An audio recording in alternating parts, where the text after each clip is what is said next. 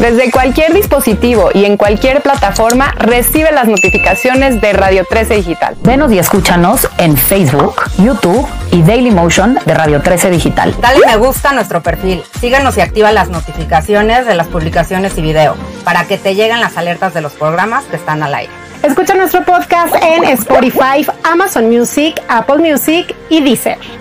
Síguenos en YouTube. Búscanos como Radio 13 Digital. Suscríbete a nuestro canal y activa la campana para que te lleguen las notificaciones de todo nuestro contenido. Visita nuestra página web www.radio13.mx. Radio 13 Digital, programación consciente.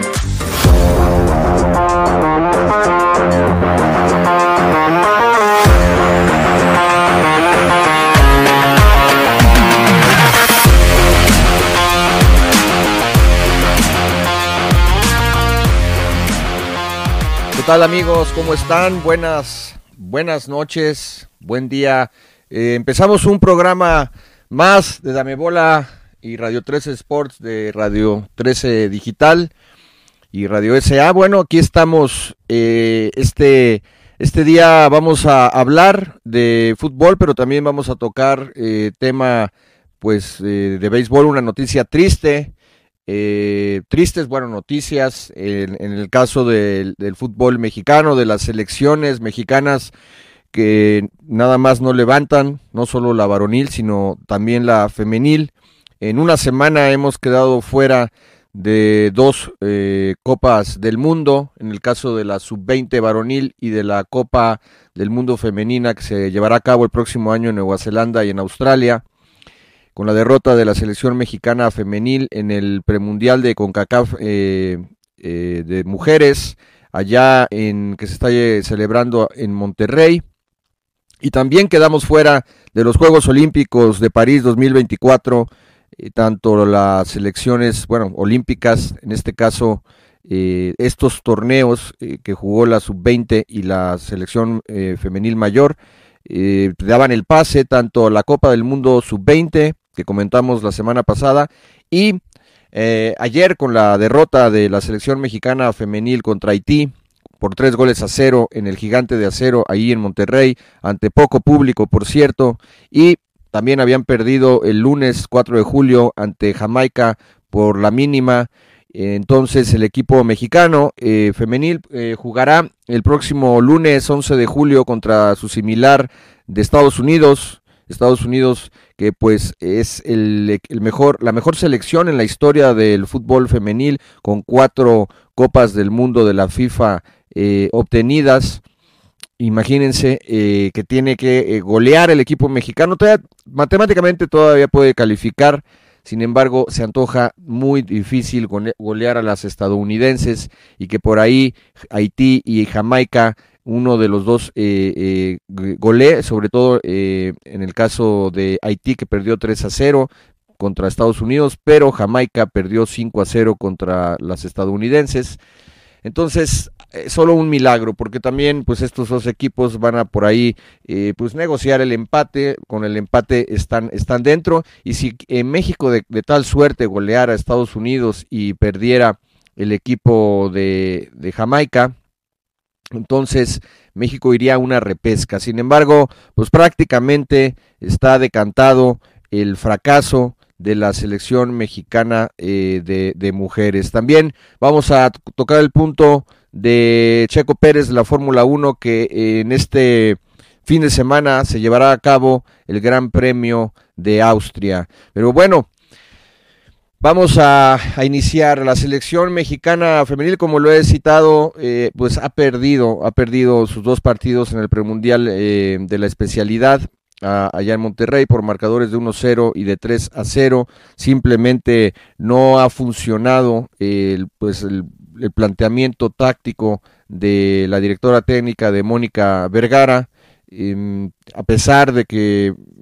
en México existe ya una liga una liga eh, MX femenil y en donde pues ya desde hace cinco años, eh, digamos, el pretexto podría haber sido que no se tenía la liga y en esta ocasión ya se tiene. Em, también dejan mucho que desear las declaraciones de Mónica Vergara al final del, encuentro, al mencionar pues que simplemente tuvieron una mala noche, que este proceso es de cara al Mundial del 2027, pero desde mi punto de vista son lamentables sus declaraciones porque tú no puedes dejarla eh, escapar la oportunidad de eh, asistir a unos Juegos Olímpicos y a una, y a una Copa eh, del Mundo. Em, las jugadoras eh, del, del, Guadalajara, que son, es el equipo campeón, que estuvieron buen funcionamiento, eh, sobre todo de media cancha hacia adelante, con Jocelyn Montoya, con la goleadora del certamen, eh, bicampeona de goleo, con Alicia Licha Cervantes, Licha Lucha Cervantes, y de Caro Jaramillo, esta volante con gran calidad, esta zurdita, pues que no, no las alineó, eh, mete en el minuto 89 a Caro Jaramillo y a Yoselín Montoya, eh, Montoya que volaba por la banda en el torneo, y que bueno, desde mi punto de vista, pues la, la, la metes en el minuto 89 cuando, le, cuando agregaron siete minutos, imposible meter tres goles en ese momento. Eh, creo que le falló el planteamiento a Mónica Vergara. Eh, también las jugadoras de Haití, pues bastante rápidas, bastante entronas, eh, hacían pressing, eh, defendieron muy bien atrás. Al equipo mexicano le costó muchísimo trabajo vulnerar la meta enemiga por más que lo intentaron y pues mostraron buenas cosas las haitianas, eh, se, defendieron bien atrás cuando en fase defensiva, encontraron un penal ahí cometido por Stephanie Mayor en el primer tiempo eh, y así terminó el primer tiempo 1 por 0 eh, con un perdón con un penal eh, a favor de, de, Haití y en el segundo tiempo pues también hizo agua la defensa mexicana. Después salió expulsada la hermosa Greta Espinosa eh, ahí se vio desbordada por una haitiana que tuvo que cometerle la falta y, de, y acto seguido después de esa falta en ese tiro libre directo viene un golazo al ángulo superior derecho de, una de las jugadoras de Haití, que también ya en el 2-0, también justo también a través de la vía del penal. Entonces a México lo borraron del, del campo, del rectángulo verde y pues no funcionó simplemente el equipo mexicano también por desgracia sale lastimada esta delantera del Monterrey, Rebeca Bernal, que ante una intentona en un centro y ante la salida de la guardameta de Haití, eh, se estrelló en el, en el poste derecho y tuvo que salir del encuentro. Esperemos que se encuentre bien Rebeca, Rebeca Bernal. Y bien, pues es, es, es de, de, de análisis, es materia de análisis eh, lo que está fallando eh, actualmente en las selecciones mexicanas de fútbol, en el fútbol mexicano en, en realidad, eh, en la varonil, si vamos a, a, enlistar los fracasos que se han presentado desde hace un año que em, empezó el declive poco a poco en los diferentes certámenes. Primero recordar hace un año, en, en, el mes de junio, cuando se pierde a, principios de junio la final de la Nations League contra Estados Unidos. Eh, después la final de Copa Oro en julio del año pasado y hace apenas unos días, eh, hace cosa de 10 días, fuera del Mundial Sub-20, la, en el premundial Sub-20 allá en Honduras, en San Pedro Sula, eh, contra eh, la selección de Guatemala, cae la selección Sub-20 en penales, fuera de los Juegos Olímpicos también en, en ese mismo certamen. Y ayer eh, prácticamente pues está firmada pues el fracaso de la selección femenil fuera del Mundial Femenil, fuera de los Juegos Olímpicos. Si ustedes me preguntan a mí qué está sucediendo, bueno, pues ya, ya lo hemos relatado, se ha hablado mucho del tema en, en, en, en la varonil, en la femenil, pues realmente es, es, es de destacar que México, pues yo, yo, yo, yo no venía, yo, ve, yo no veía en el panorama esta descalificación después de, de, que, bueno, sabemos que Canadá y Estados Unidos son eh, selecciones muy competentes. Eh, Estados Unidos probablemente pues es la mejor selección eh, femenil de, en el mundo, pero yo veía a México como un tercer puesto, nunca me imaginé que pudieran quedar fuera, sobre todo si ya tenemos una liga, eh, se empiezan a pagar buenos sueldos. En algunos equipos, por, todavía en ese aspecto, la liga tiene que crecer, tiene que desarrollarse y que haya más equidad en, e, en la paga, pero bueno, las jugadoras, las seleccionadas, no, no, no, no viven, digamos, esta esta cuestión. También tenemos el caso de las, de las que juegan en, eh, en, en, Estados Unidos, eh, que también eh, se desarrollaron o han estudiado en, universidades allá en Estados Unidos. El caso de Kenty Robles, que juega en Europa. Las, las jugadoras de Tigres, de Monterrey, de Chivas son bien pagadas, pero bueno, no doy crédito a esta descalificación pero me parece que están siendo muy tibios, eh, se están manejando con mucha tibieza de los directivos, los dirigentes de, de, la, de, la, de las selecciones nacionales con los técnicos, eh, son muy unidos, ¿no? Pues ya hemos escuchado que el Tata hasta dijo, no, pues es que somos muy unidos, si no fuéramos unidos ya estaría fuera. Yo lo dije la semana pasada y lo, y lo reitero, yo creo que para cuando, tú diriges en en el fútbol, eh, necesitas dos ingredientes. Uno, la educación, necesitas conocimiento, ¿sí? Educación, conocimiento, mm, virtudes, valores, pero también necesitas colmillo, necesitas barrio, necesitas calle, necesitas ser vago. Y creo que los dirigentes del fútbol mexicano actuales son demasiado, demasiado tejiditos a mano, eh, son tejiditos a mano, así han crecido, son demasiado fresas, les falta colmillo, les falta apretar las tuercas, no se ve que aprieten las tuercas, que se dé un golpe sobre la mesa y se le exija a los diferentes técnicos que, que se, y que se tenga también el interés de lo deportivo. Es increíble que Gerardo Torrado no haya eh, viajado y haya estado en San Pedro Sula en esos días. Es increíble que no se tenga ese interés por lo deportivo y lo único lo resaltable, lo que se ha hecho bien y se sigue haciendo bien y se, donde se está creciendo es en, la parte comercial, en el crecimiento de las ventas, de los patrocinadores,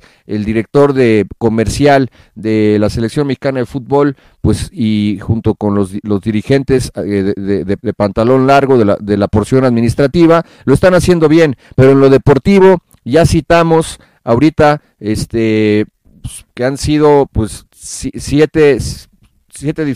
tres cuatro seis diferentes torneos entre la femenil y la varonil en donde estamos estamos fuera y estamos quedando mal con la afición inclusive con los mismos patrocinadores porque pues no va a ser atractivo para la prensa eh, para las para, para las empresas que patrocinan el fútbol el, el el entrarle a, poner eh, su dinero eh, cuando México no va a asistir a los Juegos Olímpicos, en el caso del fútbol, que es el, el deporte más popular, más seguido en el país. Imagínense que los, las, las televisoras y las radiodifusoras que ya tienen adquiridos los derechos para los Juegos Olímpicos, eh, cuando lleguen con los patrocinadores y vendan su producto, pues van a decir, oye, pues ¿para qué, para qué pongo eh, mi, publicidad ahí si ustedes no, si, el, si no va a haber fútbol? Entonces, eh, esto también tiene repercusiones comerciales y es en lo que, pues, me parece que no, no, se, no se tomó en cuenta y se está, insisto, siendo demasiado tibio. Entre ellos son amigos. En la, en la varonil, pues sabemos eh, que hay, ha habido una amistad entre, entre el seleccionado, entre el directivo, el director técnico de la sub-20, Luis Pérez, y, y su jefe, en este caso el director de selecciones nacionales. Entonces es lamentable lo que estamos viviendo. Esto eh,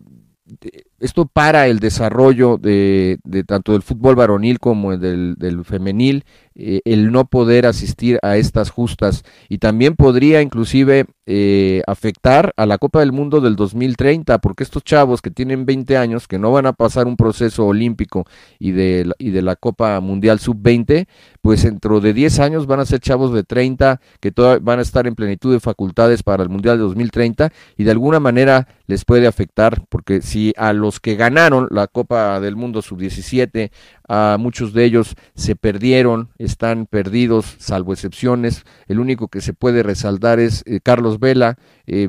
Giovanni Dos Santos, eh, pues ya prácticamente está casi, casi retirado. Eh, cuando, cuando en el 2005 ambos ganaran la Copa del Mundo sub-17 y después este, vemos en la Copa del Mundo sub, de 2011 que se gana sub-17 aquí en nuestro país, donde se celebró aquel el Mundial sub-17 de la FIFA, pues ahí tenemos el caso del, del, pollo briseño que juega en Chivas, pero que pues ni titular es. Entonces,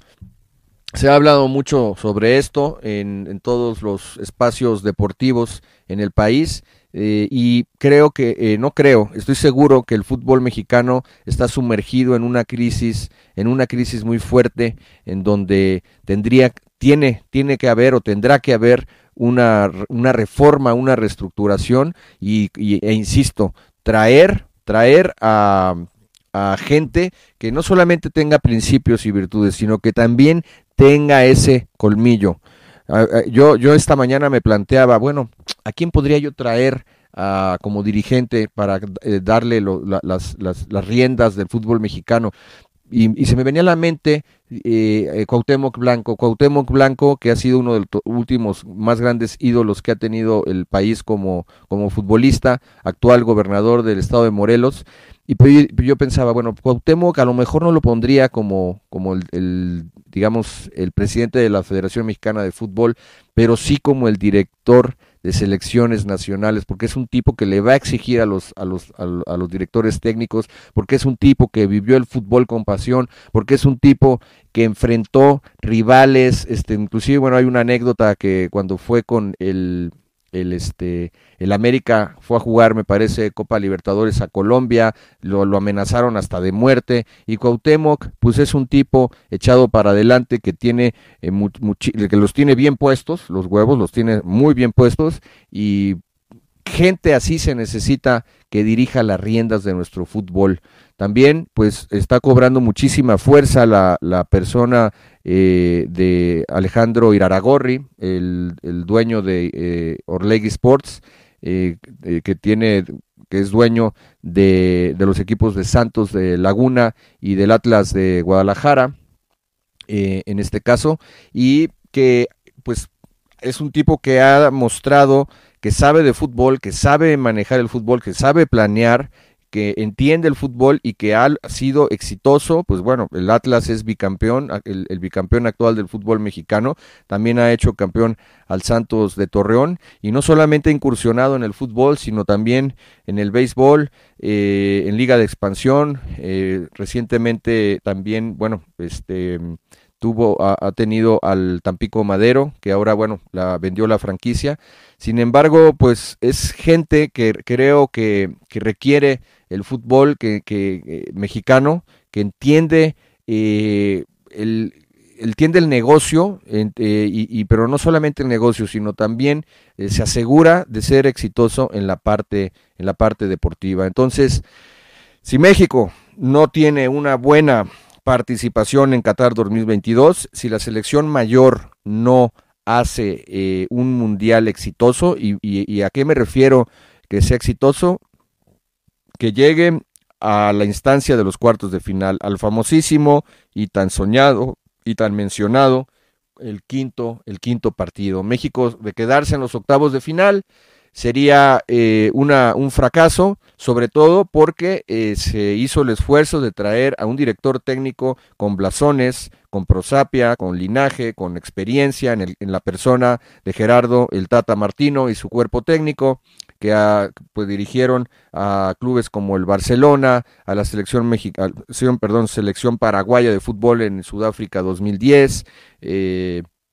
que dirigió también a la selección argentina y, y, lo llevó a las Copas América, perdió en la, en, en, la 2015 y 2016 contra Chile, ambas ediciones, pero bueno, ahí está el Tata Martino, que se supone era la persona elegida eh, con experiencia para poder llevar al sueño eh, de, tener a México en unos cuartos de final que no se han presentado desde que México eh, eh, fue, digamos, el anfitrión en la Copa del Mundo de, COP, de México 1986. Y esto se antoja muy complicado porque México no, bien, no juega bien desde hace más de dos años, desde el 2020, que México, la selección mexicana, no funciona en el rectángulo, en el rectángulo verde. Y bien, bueno, pues esto, esto ha sido, ¿no? El, la, lamentable noticia, el 7 de julio, la noche del 7 de julio también será recordada eh, con tristeza por la eliminación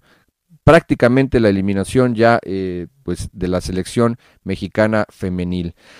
Pasando a otra noticia rápidamente antes de, analizar lo que han sido los campamentos eh, de nuestros compañeros reporteros en, en, en Cuapa y en, Cantera, en eh, el caso de, Pumas y de América, mencionar que ayer, el, el, 7 de julio también, falleció en la tarde allá en la ciudad de Los Ángeles, California. Eh, Mike Brito, este scout eh, cubano que pues llevó a más de 30 peloteros a la MLB, eh, firmó más de 30 peloteros a grandes ligas, entre ellos pues el más famoso de, de todos, a Fernando el Toro Valenzuela, el Toro de Choaquila, Brito que recorría todo el, todo el país, toda la República Mexicana buscando peloteros en su, en, su digamos, labor de cazatalento. Y bien, pues después de eh, una, un padecimiento eh, en los últimos dos años en donde se vio delicado y los últimos seis meses se agravó, ayer eh, pierde la vida a la edad de 87 años.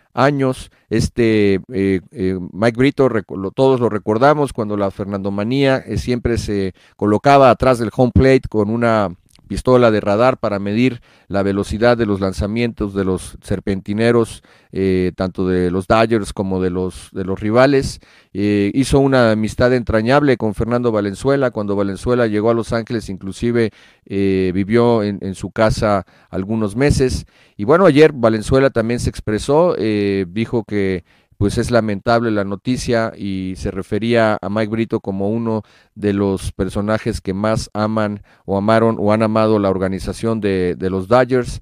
Eh, Brito, que era un hombre que siempre estaba con su pistola de radar y con un puro, em, que también pues, le, gustaba la, vida bohemia, eh, también formó parte de algunas películas eh, mexicanas, apareció también en, en películas y bueno, este se adelanta, se nos adelanta Mike Brito, este scout internacional, difícilmente encontraremos un scout que vaya y que se meta por todos los pueblos y rancherías del país para detectar talento, aunque bueno, eh, eh, scouts hay en todas en todas partes, los hemos visto en los estadios en Dominicana y en los en los pues en los países en donde el béisbol en el Caribe es es muy muy amado y muy seguido. Pues descanse en paz, Mike Brito.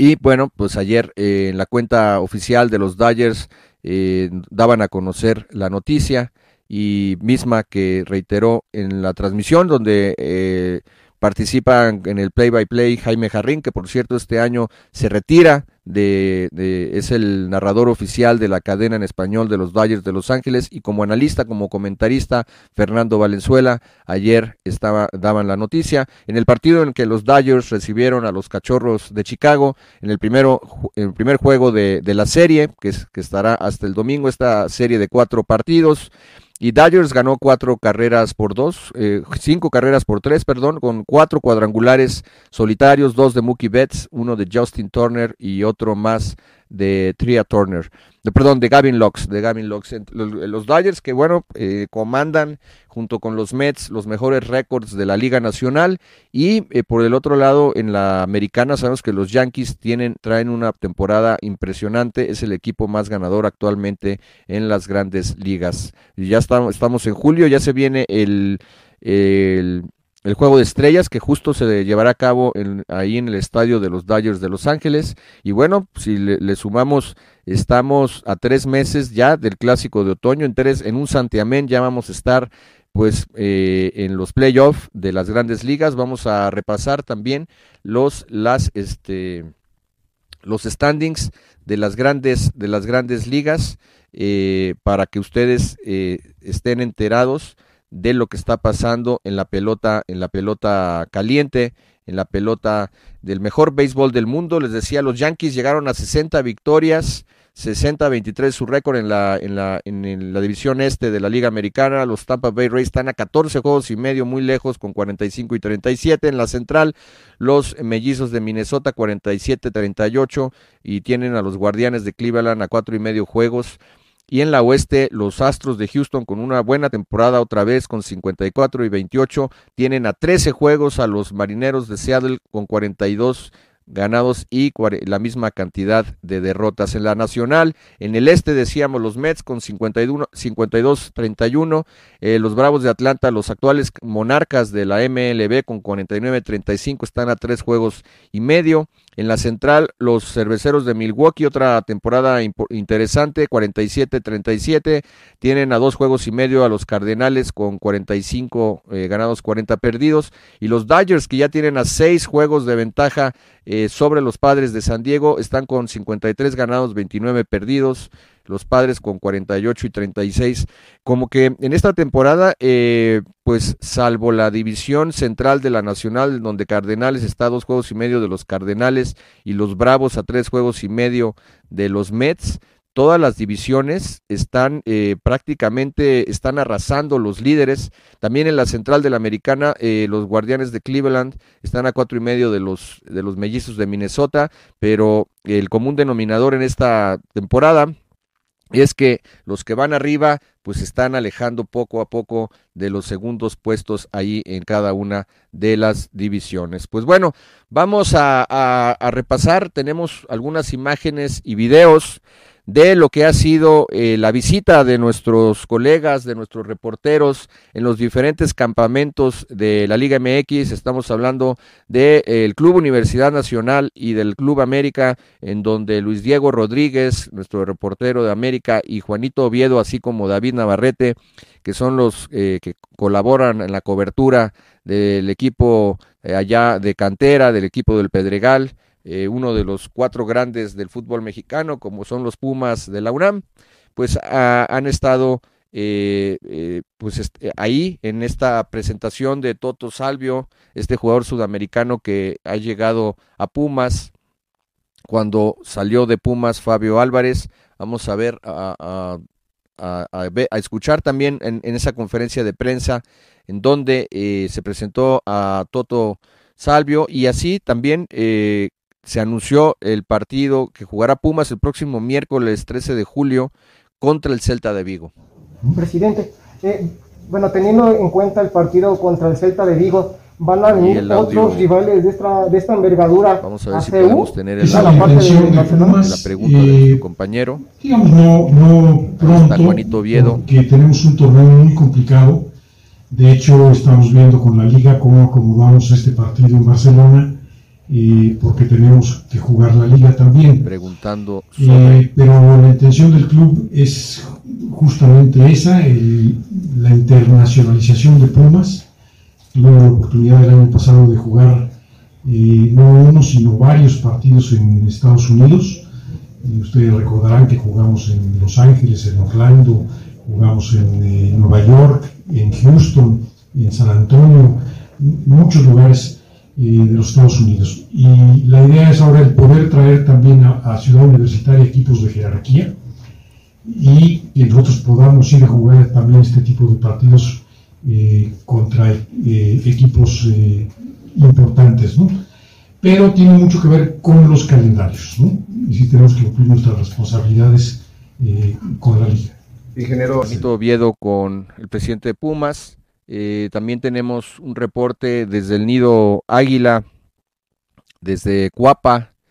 por parte de nuestro reportero Luis Diego Rodríguez. Vamos a, escuchar su, su, reporte. Amigos de Dame Bola Radio 13 Digital, aquí Luis Diego Rodríguez reportando desde las instalaciones de Cuapa, donde las Águilas de América esta mañana tuvieron un entrenamiento donde ya está la ausencia de Juan Otero, quien ya viajó a España a firmar con el Sporting de Gijón y por otro lado, Salvador Reyes, buenas noticias. Se reincorpora después del susto que dio el martes pasado en el entrenamiento a puerta abierta en la cancha de Estrella Azteca. Mientras tanto, los refuerzos Jonathan Rodríguez, Néstor Araujo y Jürgen Damm entrenaron con normalidad a la espera de hacer su debut el próximo sábado. Muy bien, bueno, pues aprovechando estos reportes de nuestros compañeros, pues vamos a repasar eh, los partidos de esta jornada 2 de la Liga MX. la jornada empieza pues este viernes, Mazatlán mm, va a recibir a los Tigres de la Universidad Autónoma de Nuevo León, los Tigres que van con sed de revancha, pues perdieron con Cruz Azul tres goles a dos mm, el, este viernes a las 7 pm allá en el puerto Mazatleco, en esta bella playa. Eh, este juego va a ser televisado eh, eh, vía cadena nacional a través de TV Azteca, también el Puebla que recibe al Santos en el Angelópolis a las 21 horas con 5 minutos. Eh, también Tijuana recibe a Juárez allá en la ciudad fronteriza a las 21.05. Eh, León recibe a Pumas a las 19 horas. Este partido va por Fox este sábado. El Guadalajara al San Luis en el Akron a las 19.05. Este partido va exclusivamente por esta aplicación por VIX. Eh, Cruz Azul recibe a Pachuca a las 21.05 eh, por TUDN. El Monterrey al América a las 21.05 también, el a la mismo horario este sábado. Eh, a través de Fox Sports. El Toluca recibe al Atlas a las 12 del día. Ahí estaremos en la cobertura. Su servidor eh, a las 12 del día en Toluca. Este, este partido lo va a televisar eh, exclusivamente Easy, Easy. Y finalmente el Querétaro que recibe al Necaxa a las 5 de la tarde el domingo. Estos son los juegos de la jornada 2. El Guadalajara, perdón, eh, tendremos cobertura de nuestro compañero Juan Vera, eh, que estará haciendo la cobertura en el Estadio Azteca entre Cruz Azul y Pachuca, su servidor en Toluca en el Estadio Nemesio 10, y también el fútbol femenil, el, eh, los Pumas que reciben, que reciben a, al Mazatlán este sábado a las 12 del día. ahí estará en la cobertura tanto David Navarrete como Paulina Cruz, nuestra fotógrafa, y eh, hoy, bueno, perdón, este viernes a las 3 de la tarde con 45 minutos en Cuapa, eh, hace su debut con nosotros esta chica Nicole Pérez, eh, perdón, Nicole Gres, Nicole Gres, que estará haciendo su debut como reportera para Dame Bola de Radio 13 en Cuapa, en el partido en donde el América recibe a Toluca. Y también la próxima semana el, el, el América Femenil que estará eh, recibiendo al Bayern Leverkusen en lo que marca el primer partido amistoso entre un club de la Liga Femenil MX y un club europeo. Allá también estará Nicole Gress la próxima semana en la cobertura de este partido. Eh, pues también recuerden eh, visitar la página de damebola.net en donde subimos toda la información, las redes sociales de Radio 13, el podcast o los podcasts de Radio 13 Digital, Apple Podcast, Amazon Music, Deezer y Spotify. Ahí pueden eh, tener la información de, de, nuestro programa y también del contenido que subimos a las, a las redes sociales. Bueno, este Em, Puebla, Puebla le va, eh, le va, a ganar al Santos, el Tijuana y Juárez, el Tijuana va, va, a salir vencedor, León y Pumas van a empatar, las Chivas finalmente le van a ganar a un, a un equipo, pues digamos, de medio pelo o de medio pelo para abajo, entre comillas, porque San Luis, recordar que llegó al repechaje y estuvo a punto de, eh, bueno, le dio bastante pelea al Pachuca en, en la liguilla pasada, eh, pero va a ganar el Guadalajara, eh, Cruz Azul, Pachuca, este partido van a empatar a dos goles, Monterrey y América también van a empatar, el Toluca le va a ganar al Atlas y Querétaro y Necaxa, Necaxa va a ganar de visitante, ese es mi pronóstico. No se pierdan entonces estos partidos. Bueno, vamos a hablar también rápidamente de lo que fueron los octavos de final de la Copa Libertadores de América, en los octavos de final, donde los eh, ganones, los que están arrasando con este torneo, igual que en ediciones en las más recientes, eh, son los equipos brasileños. El Atlético Mineiro, que dirige el turco Mohamed, viejo conocido del fútbol mexicano, le ganó eh, 1 por 0 a Lemelec en el partido de vuelta y con esto pasó a la siguiente ronda. Eh, los que han quedado fuera eh, son los equipos argentinos, los grandes argentinos como o los más grandes de los cinco grandes que son San Lorenzo, Estudiantes, eh, Racing, eh, River y Boca. Bueno, los para mí los dos más grandes, los que lideran ese bloque de cinco eh, eh, instituciones, pues son Boca Juniors y River Plate. Boca Juniors puso el ejemplo el pasado 5 de martes 5 de julio al perder contra Corinthians, quedaron 0 a 0 en el partido de vuelta, cuando en el de ida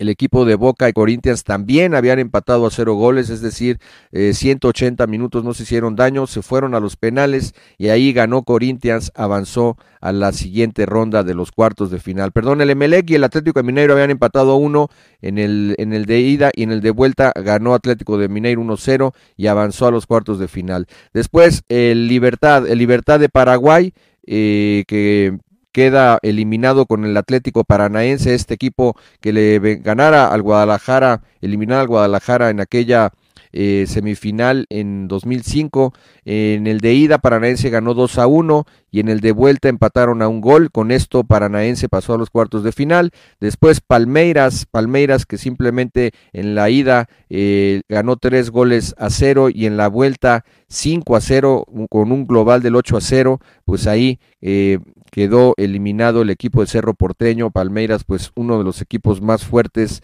en los últimos tiempos en, en Sudamérica. Colón, Colón de Santa Fe eh, y, con, y, con, Talleres de Córdoba empataron a un gol en la ida eh, en la cancha de Talleres, este equipo que es dirigido por eh, otro viejo conocido del fútbol mexicano, el caso del portugués eh, Caiciña, que dirigiera al Santos y al Cruz Azul en la Liga Mexicana. Y en la vuelta, en la cancha de Colón, Talleres eh, de visitante ganó 2 por 0 y con esto, eh, con, una, con un 3 a 1 global, avanzó a los cuartos de final. Después Vélez eh, se enfrentó en esta llave contra River Plate en cancha de Vélez, Vélez allá en Liniers, en el barrio de Liniers, 1 por 0 le ganó a las gallinas y en el 0 a 0 en el Monumental, también con polémica que se supone afectó ahí el bar a River Plate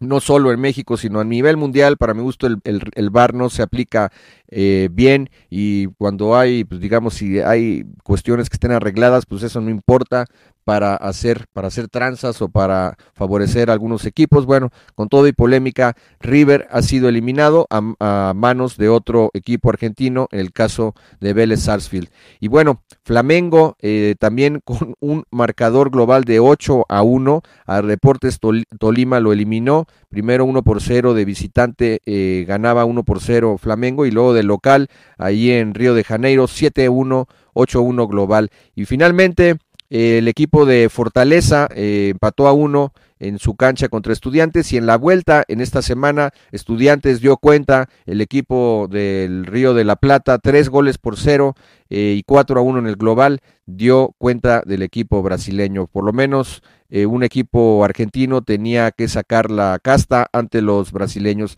Entonces para el 3 de agosto cómo quedan las llaves de cuartos de final Paranaense se va, va a recibir a Estudiantes de La Plata, eh, Atlético Mineiro el mismo día, el 3 de, agosto, eh, va a recibir a Palmeiras, ahí en esa llave eh, el equipo de Mohamed contra el Palmeiras, uno de los equipos más fuertes junto con Flamengo que han ganado las últimas ediciones de la Copa Libertadores. Corinthians va, se enfrentará a Flamengo y Vélez contra Talleres de Córdoba. Entonces,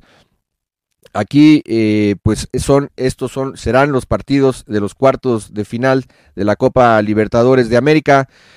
México también, pues todavía no participa en esta copa. Creo que también México le ponía bastante, pues algarabía, bastante interés a esta Copa Libertadores. Eh, le daba batalla a los equipos, inclusive México en el 2001 con Cruz Azul, que llegó a la gran final allá en Boca eh, y que pues a la postre la perdiera. Y después en el 2015, bueno, el Guadalajara, perdón, en el 2010 eh, también llegaría a una final y, quedaría eh, eliminado, o sea, se quedaría como subcampeón ante el equipo de Inter de Porto Alegre. Y en el 2015 los Tigres de la Universidad Autónoma de Nuevo León, dirigidos por el Tuca Ferretti, en esa llave final contra River Plate, en el cual eh, quedaron en, la, en, el Volcán 0-0 y en la vuelta perdió Tigres 3 por 0. Creo que en la, en la ida en el Volcán Tigres dejó ir esa la posibilidad de ganar esa Copa Libertadores. Eh, con un equipo fuerte, pero bueno, creo que ahí fue timorato el planteamiento del Tuca Ferretti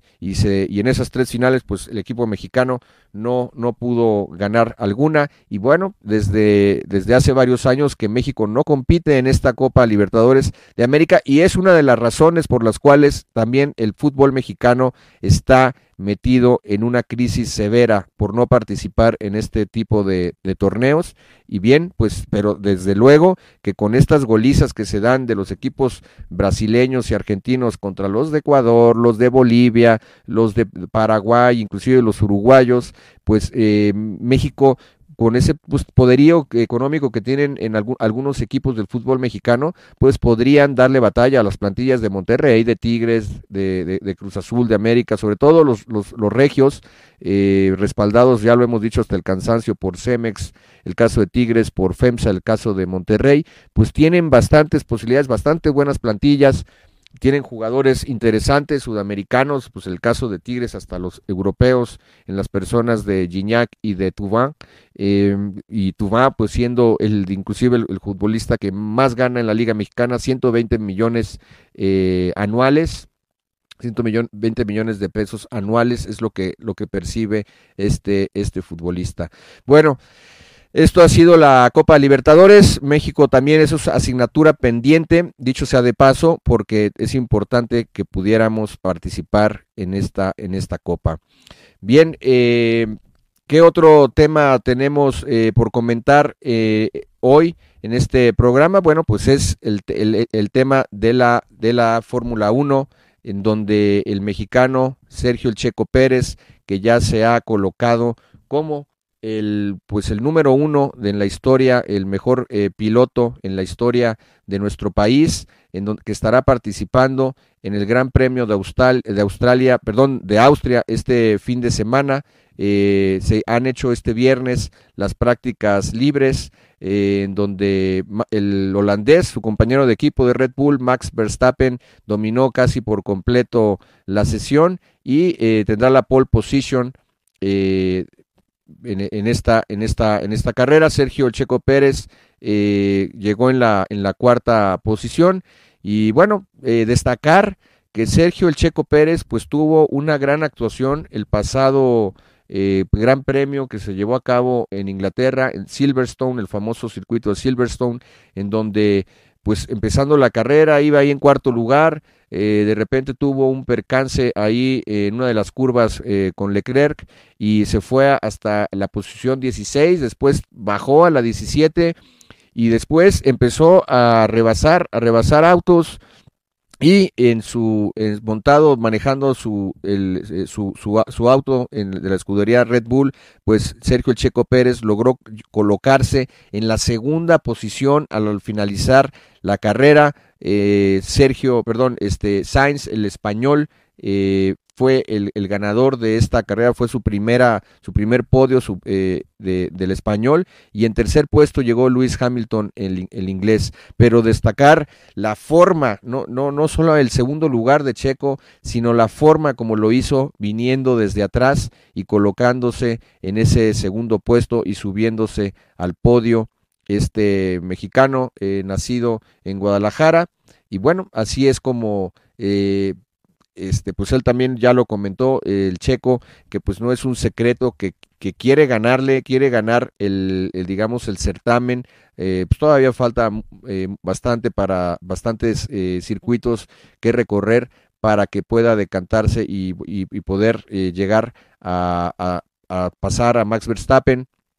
entonces está en segundo puesto el Checo Pérez en este momento y, bueno, lidera la, posición, la puntuación general el, holandés. Pero digamos es de destacar la fiebre que se está empezando a vivir en, en, en, México. Eh, mucha gente pues eh, no no domina el tema de la Fórmula 1, pero sin duda alguna cuando un mexicano empieza a destacar, la gente se empieza a interesar, se empieza a informar y, entonces se va creando una afición y que no solamente pues es digamos de clase de una clase de, de, algunas de alguna de algún segmento de la sociedad sino que se va haciendo más popular y esto eh, es lo que se logra cuando un mexicano empieza a destacar eh,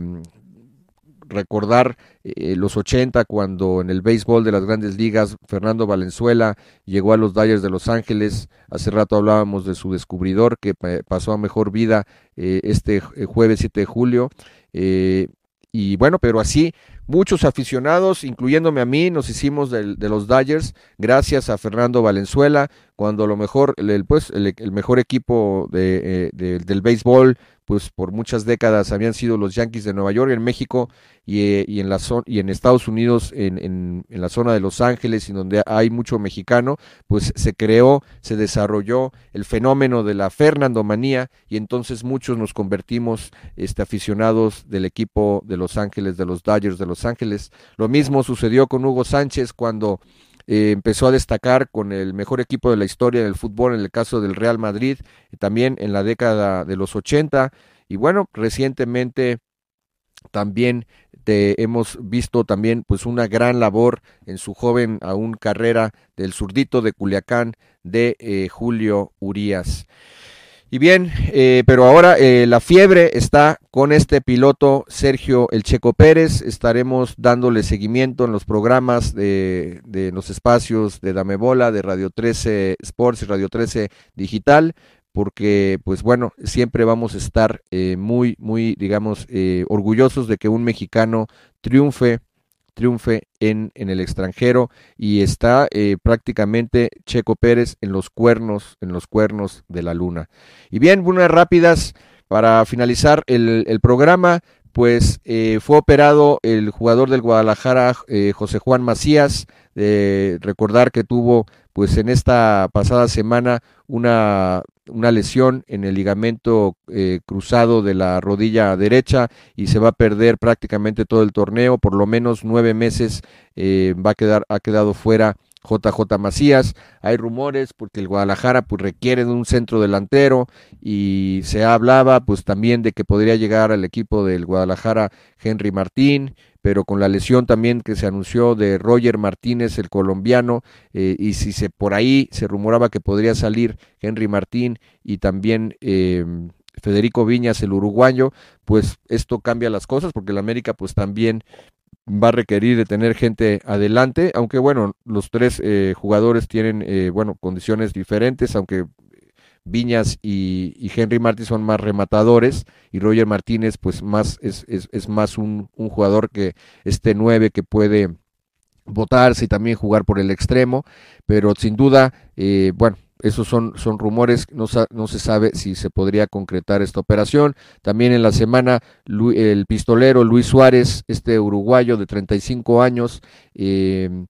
que estuvo jugando el último año para el Atlético de Madrid. Se rumoraba que podría llegar a River Plate. Estuvo eh, muy cerca de llegar al equipo de las Gallinas, pero justo con la eliminación de Copa Libertadores de River Plate, ante el sueño o la intención de Luis Suárez de jugar la Copa Libertadores y ante la eliminación de River Plate, pues se cayó la, la negociación y también eh, se dijo que podría venir al Toluca o al Cruz Azul, quienes estaban interesados. Sabemos que el entrenador, el director técnico de la máquina celeste es eh, Diego Aguirre, es uruguayo, lo conoce bien, pero eh, dijo que sus planes no entraba a México y que Toluca, que la, que la altura pues tampoco le llamaba la atención. Pues yo creo que Luis Suárez todavía pues,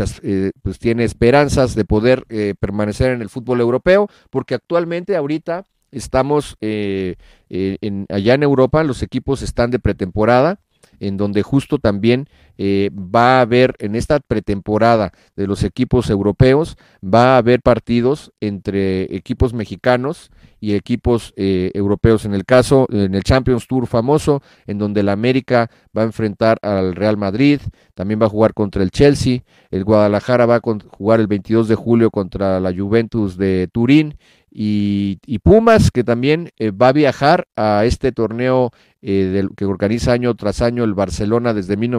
1966, el Camper, en donde el equipo de Pumas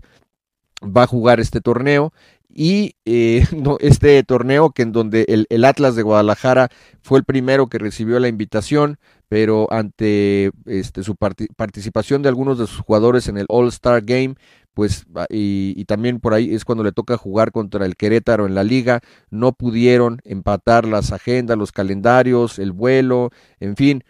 creo que el Atlas, eh, más que ver el cómo sí, vio el cómo no, y bueno, este se, se, ha criticado un poco al equipo de Atlas de Guadalajara porque eh, estas invitaciones de equipos grandes del fútbol mundial como el Barcelona y este torneo en específico, el no asistir, pues, pues sí demerita, eh, demerita un poco la imagen del, del, club atlista que estuvo 70 años sin título. Y bueno, el ganón ha sido el Club Universidad Nacional, que también como lo comentamos hace, hace rato,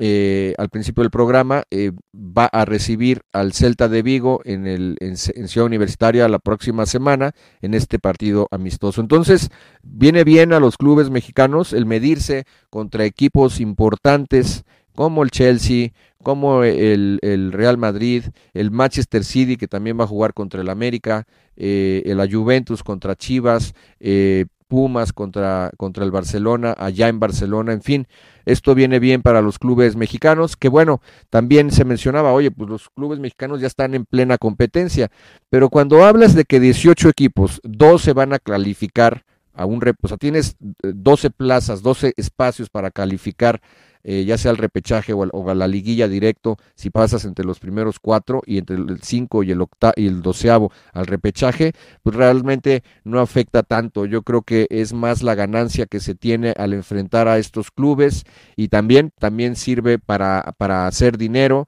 allá en, en, Estados Unidos, donde se llevarán a cabo estos, estos partidos, en el caso del Champions Tour, que fue anunciado esta semana, y donde también hubo unas declaraciones por ahí de, Memo Ochoa, que si el América era como el Real Madrid, pura parafernalia, pura, este, digamos, puro marketing, pura publicidad, son comentarios que, bueno, ni al caso vienen, pero las cosas hay que demostrarlas en la cancha y cuando eres grande, lo tienes que demostrar en este tipo de partidos precisamente. El América si es grande y si Memo Ochoa dijo lo que dijo, pues entonces que le gane al City, que le gane al Chelsea, que le gane al Real Madrid y el Guadalajara haga lo propio con la Juventus de Turín. Pero bueno, eh, también y para finalizar, eh, justo hablando de estos temas, de la grandeza y demás, que también se llevó a cabo esa, esa polémica, pues el Guadalajara que tiene hambre, que necesita jugadores, pues también se restringen a sí mismos. Eh, por ejemplo, escuchaba en la semana que, oye, pues que un tipo como Santiago, el Chaquito Jiménez, eh, delantero del Cruz Azul, que no puede llegar a Chivas porque sus papás son argentinos, oye, pero el jugador nació en México y está inclusive seleccionado nacional y tiene aspiraciones de tener un gran torneo, de llegar a Qatar y dejar sentado, dejar eh, por, un lado en la convocatoria final de 26 jugadores del Tata a, jugadores como Henry Martín, este, como el mismo quizá Funes Mori u, u otros que pudieran ahí llegarle o hacerle sombra. El Chaquito tiene oportunidad, pero Chivas dice, yo no lo puedo llevar porque sus papás son argentinos, o sea, es, se la complica de, demasiado el mismo, el mismo Club Deportivo Guadalajara con este tipo de cuestiones, pero bueno,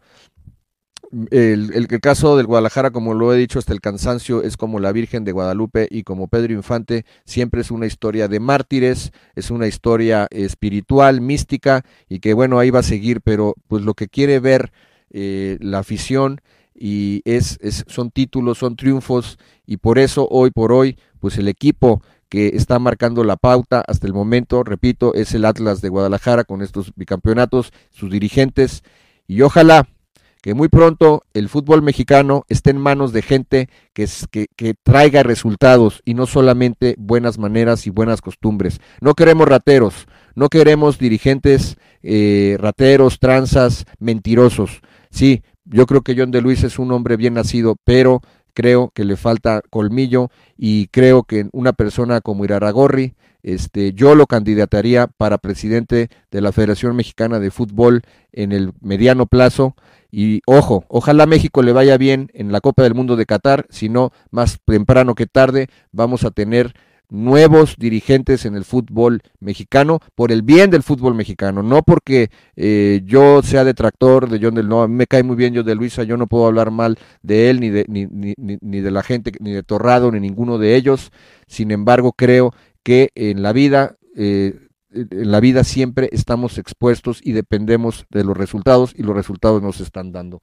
Yo soy Federico Olvera para Dame Bola de Radio de, Dame Bola y Radio 13 Sport de Radio 13 Digital y Radio SA. Y bien, las redes del programa son eh, Dame Bola 13 arroba Damebola 13 para Instagram y Facebook, arroba damebola 13 con, con letra para Twitter las redes de Radio 13 Digital, eh, arroba Radio 13 Digital 13 con número. Eh, recuerden visitar también la página radio13.mx, ahí eh, se, se, pueden ver, escuchar los programas y nuestra página web, damebola.net y las diferentes podcasts de Radio 13 Digital en Spotify, Amazon, Apple y Deezer. Les mando un fuerte abrazo, nos vemos la próxima y disfruten el fin de semana con Checo Pérez en la Fórmula 1, la jornada 2 de la Liga MX, los juegos de la, de la MLB que están, que están calientes, los Dodgers y los Yankees, equipos que tienen mucha tradición en México, lo están haciendo bien y también no dejen de seguir eh, cómo se están haciendo las transacciones, se están armando los equipos de la NFL, y ya está muy pronto a empezar. en un santiamén estaremos ya también hablando de la NFL porque en septiembre se dará el, el kickoff inicial y en este julio ya los minicamps de los equipos. Fuerte abrazo, nos vemos la próxima. Échenle ganas.